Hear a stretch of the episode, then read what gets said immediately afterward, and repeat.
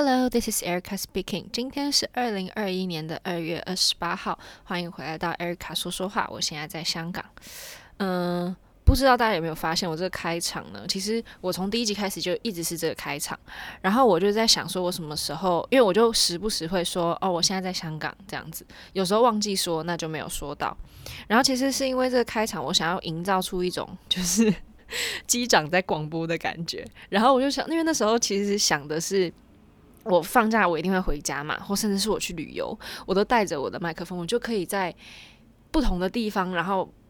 分享不一样的事情。我觉得很有趣，就是我可以说，哦，我现在在香港，我现在在台湾，或我现在在日本，这样我就觉得很有趣。然后可是到最后，因为我现在目前录到现在已经第二十九集了，每一集都在香港，所以有时候我就没有讲，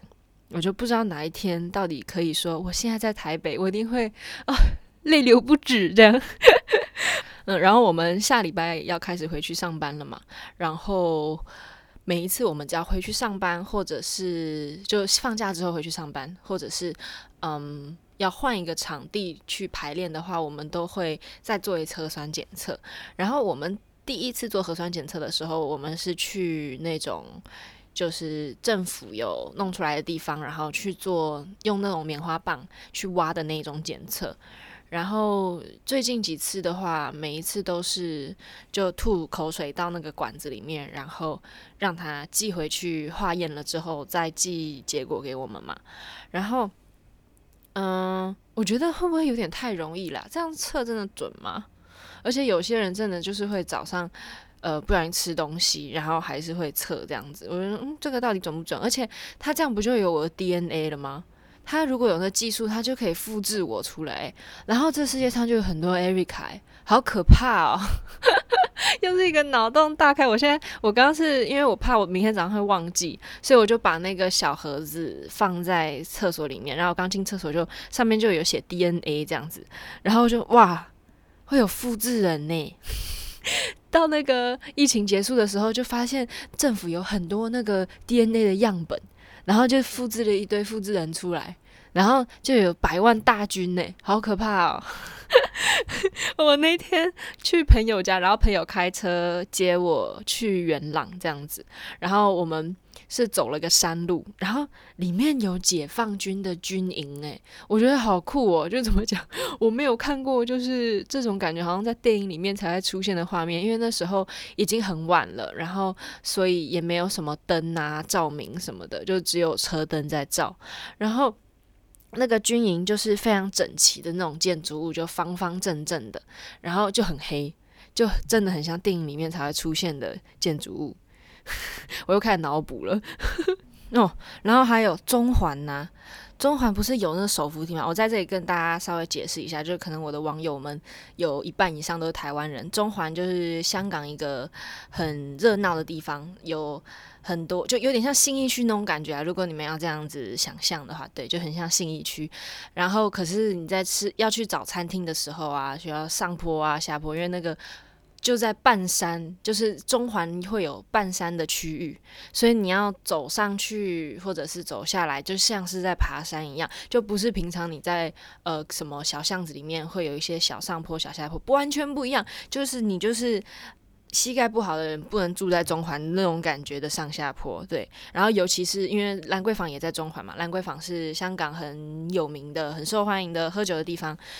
你知道你在喝醉的时候，或者是你要去喝酒的时候，你穿着高跟鞋，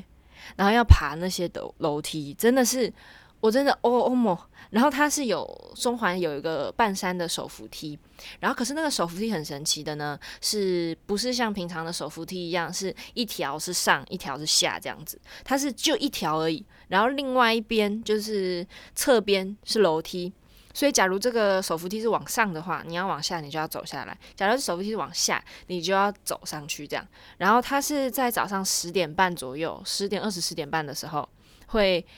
换方向，就是早上大家住在半山上面的人要下来上班嘛，因为要到市中心或者是去搭地铁去上班，这样，所以它的那个电扶梯是往下的。然后呢，在这个时间过了之后呢，手扶梯就会变往上的。所以你要在十点半以前，十点二十以前，你要上山的话，你就是要一节一节爬上去，就是我这么懒的人，膝盖又不好，真的是很痛苦呢。为什么不能有？就是好，我可以理解。假如说他这里弄一条而已，然后另外走楼梯的话，是万一他这台这条在维修，或者是这条嗯故障了怎么样，他就可以走楼梯。那你就在另外一条再开发一条嘛。就是如果想要走另外一个方向的手扶梯的话，就走到另外一边嘛。好了，我也不知道是什么原因，反正这个有名的半山的这个手扶梯呢，就是只有一个方向而已。所以如果你来观光，然后呢，你想要上山的话，你就十点半以后再上去吧。好了，好，这个脑补的阶段结束了，现在先跟大家分享一下，因为我怕之前几集都太后面讲，可能大家没有听到后面，就是我们港巴的演出呢会在。舞团的网页上面播放。那 Turning Out Festival 包含了 Five by Six，还有 Ballet Classics for Children，就是我之前有都有一直分享的。我们在拍那个灰姑娘 Cinderella，那这两个呢都是免费观看的。Five by Six 会从三月十八号到四月四号，Cinderella 呢是三月二十号到四月四号。这两个都是免费的，但是呢，The Orpheus Cabaret 就是我之前也有分享，我们在酒吧里面拍摄的这个演出，这个神话故事呢，是需要登记你才可以看的。然后是三月十九号香港时间的晚上八点钟，那可以现在就去报名，因为不知道他有没有限限人数，到底是限几个这样，他只写说呃有限名额这样子，因为应该是会用视讯的方式 Zoom。之类的去进行这个播放，这样子，所以如果想看的人，可以现在就在香港芭蕾舞团的网站上面找到连接去登记，这样子。那我有演出的节目是 BCFC 那个 Cinderella 我有跳，然后 The Orpheus Cabaret 我也有演出，这样。所以如果大家想要看我跳舞的话呢，就赶快登记。啊，如果不想登记的话，懒得登记，那就看 Cinderella 吧。那个三月二十号到四月四号，就网站上面都可以看得到，这样子没有限说哦，只有那天的什么时候可以看，就这一段日子都可以看，这样子。嗯，好。然后呢，我这几天在思考一个问题，哈，就是我很多网友或者是在就是在听我的 podcast 的网友呢，都是上成人芭蕾的学生，那。我想要问问大家，就是你们在选成人芭蕾舞课程的老师的时候，你考虑的点会是什么？因为我知道肯定是你需要考虑到这个老师什么在哪里训练的啊，或者是他有没有得奖啊，或者是他进了哪一个芭蕾舞团，或者是他在团里面跳到了什么位置，然后就是整体来说就是他的履历嘛。因为这是最容易了解、最容易查到、最有应该说公信力吗的一个指标吧。就是你可以知道，哇，这个老师是从 Royal Ballet 出来的呀，然后 Royal Ballet School 出来的，然后他又进了什么呃。English National Company，然后他跳到了哇首席独舞的位置，那你就会想要跟这个老师学习吗？因为他的经历非常的丰富，然后都是最顶标的，或者是之类的，你就会有这样的想法。你很喜欢那个舞团，你很喜欢那个学校，那你就会希望你的老师是这样。这个是最容易搜搜查搜查，最容易查询到的资料，或者是老师本人有 Instagram，你还可以看到他跳舞的样子，你就觉得哇这个老师很漂亮，然后你就会去想要找他去。学习这样子，这个是最容易理解的。但是呢，我那天应该也是好长段时间以前，大家知道台湾有一个美食 YouTuber 叫芊芊，他是算是一个，他是个大胃王啦，就叫芊芊进食中这样子。然后有 follow 他 Instagram，或者是有呃知道这个人，肯定会了解他。现在有在学芭蕾舞，他应该是小时候有。学过，然后之后就没有学，然后一直到现在做了 YouTuber 之后，又重拾了这个梦想，这样，然后就会有人问他说：“哎，你是怎么找老师的？”然后发现哇，他他是说他希望他找的老师是了解肌肉运用的方式，或甚至有一些基础的肌肉剖析的知识的话，他觉得是更适合当成人芭蕾的老师。我当下就想，诶，对，我没有往这个方向去想过。尤其是现在很多成人芭蕾的学员，不只是学芭蕾，他还会去学皮拉提斯，还会去学瑜伽，就是基本上对肌肉的，嗯。认知是清楚的，所以假如说他遇到了一个芭蕾老师，他不太清楚怎么教学，那他就只会给你一套很花俏的组合，然后去让你完成，然后你就会觉得哇，自己在跳舞很漂亮，然后可是其实你不知道你肌肉运用的方式是错误的，就会很容易受伤。这是很多嗯坊间。很多比较，我这样讲可能怕会得罪人，但是就是这样的情况会发生，就是容易受伤。那其实我在回台湾的时候，假如说我有去上课啊，我很多时候会选择在成人芭蕾舞教室去练功，因为他的。呃，课程的时间时段会比较多，因为可能大家有些家庭主妇啊，他们就不用一定晚上上课嘛。因为假如我是去上专业班的话，肯定是大家放学了之后晚上的那个时间。那我想要一些弹性的时间，我就会选择去上成人芭成人芭蕾舞课。那在这个时候，我就其实发现。那些履历其实都不算什么，教得好的老师，你上课上得舒服，身体自己是知道的。所以我觉得说，除了在看这些表面上的履历，然后你觉得哇，这个老师经历很厉害啊，在舞台上面哇跳过什么呃女主角啊什么的，这个当然重要，这就是他的经历，他可以给你传授的东西是其他老师教你不了的。但是当你长时间去想要学习芭蕾舞的话，很多肌肉的用法啊什么的，我觉得也是很重要的。就是大家可以去多多上上不同老师的课，然后去发现哪一个更适合哪一个阶段的你。对，那这是我的想法，希望大家也可以跟我说说你的想法，因为毕竟怎么讲，我也不是一个教了很多年课的芭蕾老师，我就是一周可能一堂。芭蕾课，然后去进行教学这样子，所以我的经历肯定没有其他教得多的老师好多，甚至是优秀这样子。我就也是把我知道的，就是尽量用我的方式，然后我每一堂教学也是在学习的过程这样子。所以说，如果大家有任何的想法，你们觉得这个顾虑的点是哪一个是你也认同的，还是说哪一个是你觉得，诶？好像还可以再想想别的点的话，也欢迎跟我分享。那记得，如果你可以在 Instagram 私信我的话，我是绝对绝对看得到的，然后也绝对会回你的。这样，因为这 Apple Podcast 的这个留言呢，真的是有点麻烦，这样也不知道它是被洗掉了还是怎么样，我就是看不太到。嗯，然后好，接下来呢，想要跟大家分享一下，我这个礼拜我又去看了一个台湾的国片，我不知道是这今年去年特别多好看的台湾片，还是说我之前一直都没有注意到，就是。这这阵子好多什么，我之前都有分享过的啊，什么亲爱的房客，然后还有什么孤味，我还是还没看，对不起，我一定会找时间看，认真，我一定会找时间看，嗯，然后还有什么。无声啊，怪胎啊之类的，那我也不是一一都有看，我就是有时间就去电影院看，或者是呃 Netflix 上面有哦。Netflix 除了那个孤味，还有我之前还有看到一个什么什么同学爱麦斯吗？对，我一定要找时间把他们看一看。反正我这次呢是自己去电影院看了《消失的情人节》，因为他应该在台湾的时候就是已经是下片好久的电影了，但是因为香港本来就会比台湾慢一点，然后中。中间我们又又有好长的一段时间是电影院是没有开的嘛，因为疫情的关系，是这两周才又开的。所以什么呃叫什么叫什么叫什么《鬼灭之刃》，然后或者是什么《消失的情人节》啊，《亲爱的房客》都还在演这样子，就是上一档的继续这样子接接着演下去。然后嗯。我觉得情消失的情人节，我本来其实也没有太大的兴趣，因为我就觉得说，哦，应该就是一部爱情片、爱情文艺片的那种感觉，对。但是呢，因为我不是那天看了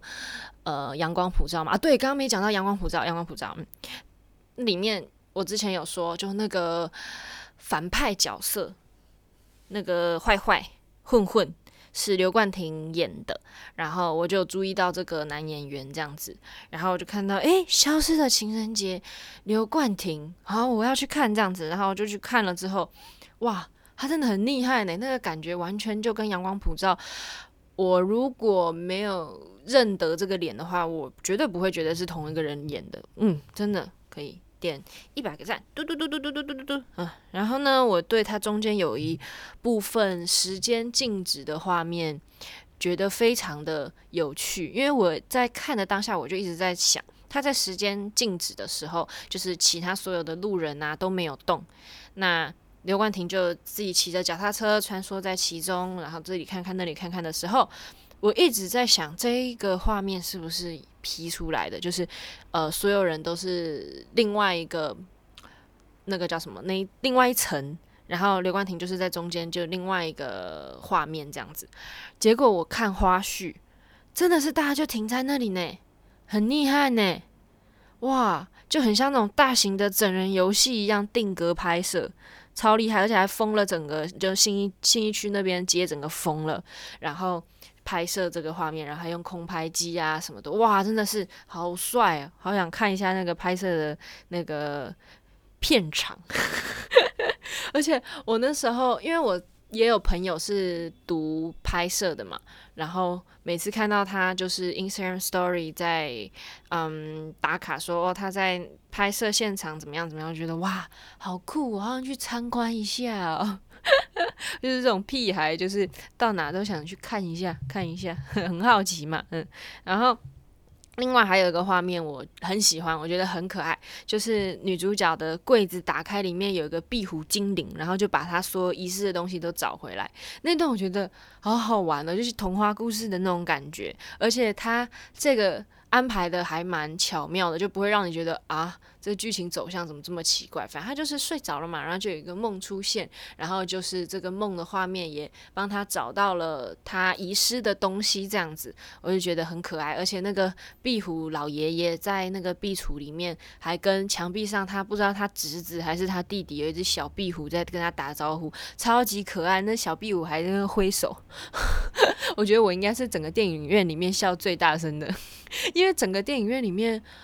我不知道是大家对啊，应该是那一天就是周间的时候，所以大家应该要上班这样，然后又是那种下午的时间，下午的时段，所以我那我看的那一场大概加我也就。三四组客人吧，而且现在那个电影院的座位也都是很多都是拉起来封条，就是你不能坐，会隔开，有点像梅花座那种感觉，就是前后左右是空着这样子。好，然后呢，接下来还有一段是刚开始的时候就出现的片段，是他爸爸就拿着锅铲，然后跟他。